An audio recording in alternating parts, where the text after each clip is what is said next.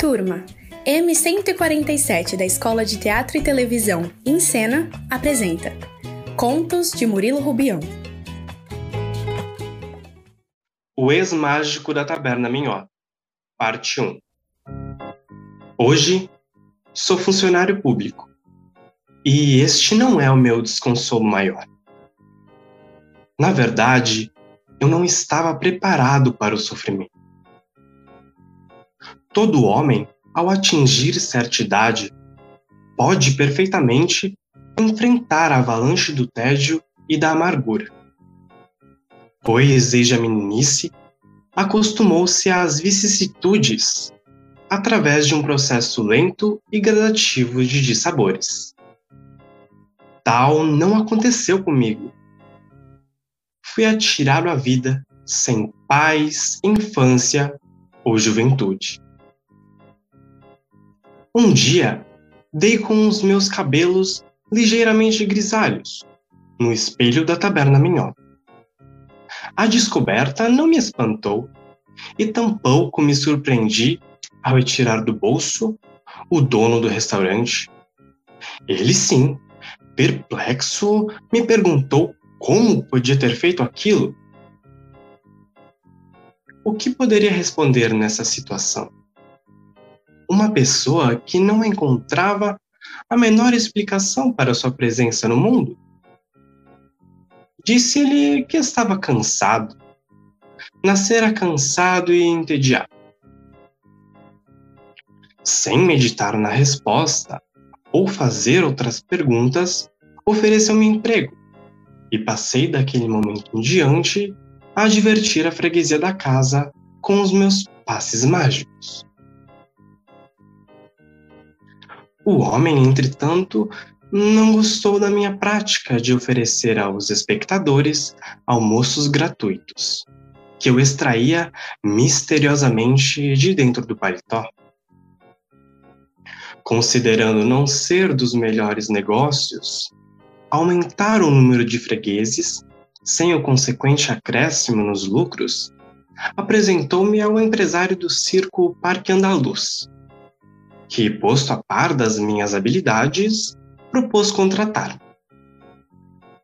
Antes, porém, aconselhou que se prevenisse contra os meus truques, pois ninguém estranharia se me ocorresse a ideia de distribuir ingressos graciosos para o espetáculo.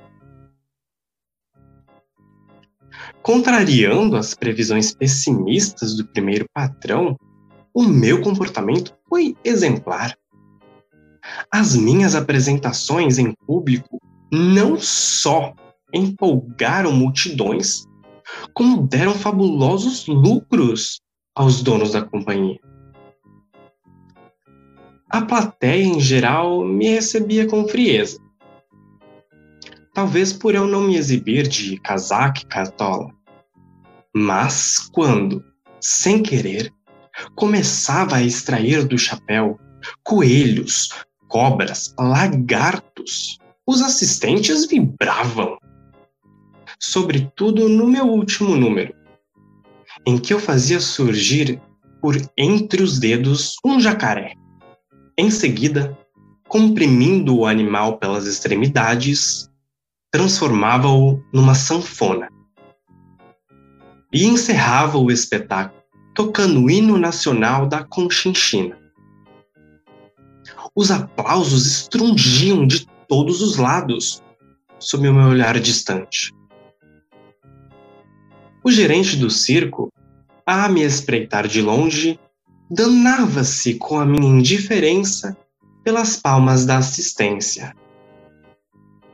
Notadamente, se elas partiam das criancinhas que me iam aplaudir nas matinês de domingo. Por que me emocionar? Se não me causavam pena aqueles rostos inocentes destinados a passar pelos sofrimentos que acompanham o amadurecimento do homem. Muito menos me ocorreu odiá-las, por terem tudo que ambicionei e não tive: um nascimento e um passado. Com o crescimento da popularidade, a minha vida tornou-se insuportável. Às vezes, sentado em algum café, ao olhar cismativamente o povo desfilando na calçada, arrancava do bolso pombos, gaivotas, maritacas.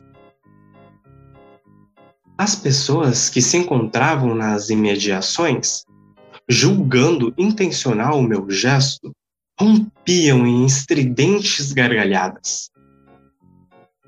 Eu olhava melancólico para o chão e resmungava contra o mundo e os pássaros. Se distraído, abri as mãos delas, escorregavam esquisitos objetos, a ponto de me surpreender. Certa vez, puxando da manga da camisa uma figura, depois outra. Por fim, estava rodeado de figuras estranhas, sem saber que destino lhes dar. Nada fazia. Olhava para os lados e implorava com os olhos por um socorro que não poderia vir de parte alguma. Situação cruciante. Quase sempre, ao, ao tirar o lenço para assoar o nariz, provocava o assombro de, dos que estavam próximos. Sacando um lençol do bolso, se mexia na gola do paletó, logo aparecia um urubu. Em outras ocasiões, indo amarrar o cordão do sapato, das minhas calças deslizavam cobras. Mulheres e crianças gritavam. Vinham guardas, ajuntavam-se curiosos. Um escândalo. Tinha de comparecer à delegacia e ouvir pacientemente da autoridade policial ser proibido soltar serpentes nas vias públicas. Não protestava. Tímido e humilde, mencionava a minha condição de mágico, reafirmando o propósito de não molestar ninguém. Também à noite, em meio a um sono tranquilo, costumava acordar sobressaltado. Era um pássaro cuidoso que batera asas ao sair do meu ouvido. Numa dessas vezes, irritado, disposto a nunca mais fazer mágica, mutilei as mãos. Não adiantou. Ao primeiro movimento que fiz, elas reapareceram novas e perfeitas, nas pontas dos tocos de braço. Acontecimento de desesperar qualquer pessoa, principalmente um mágico enfastiado do ofício. Urgia encontrar solução para o meu desespero.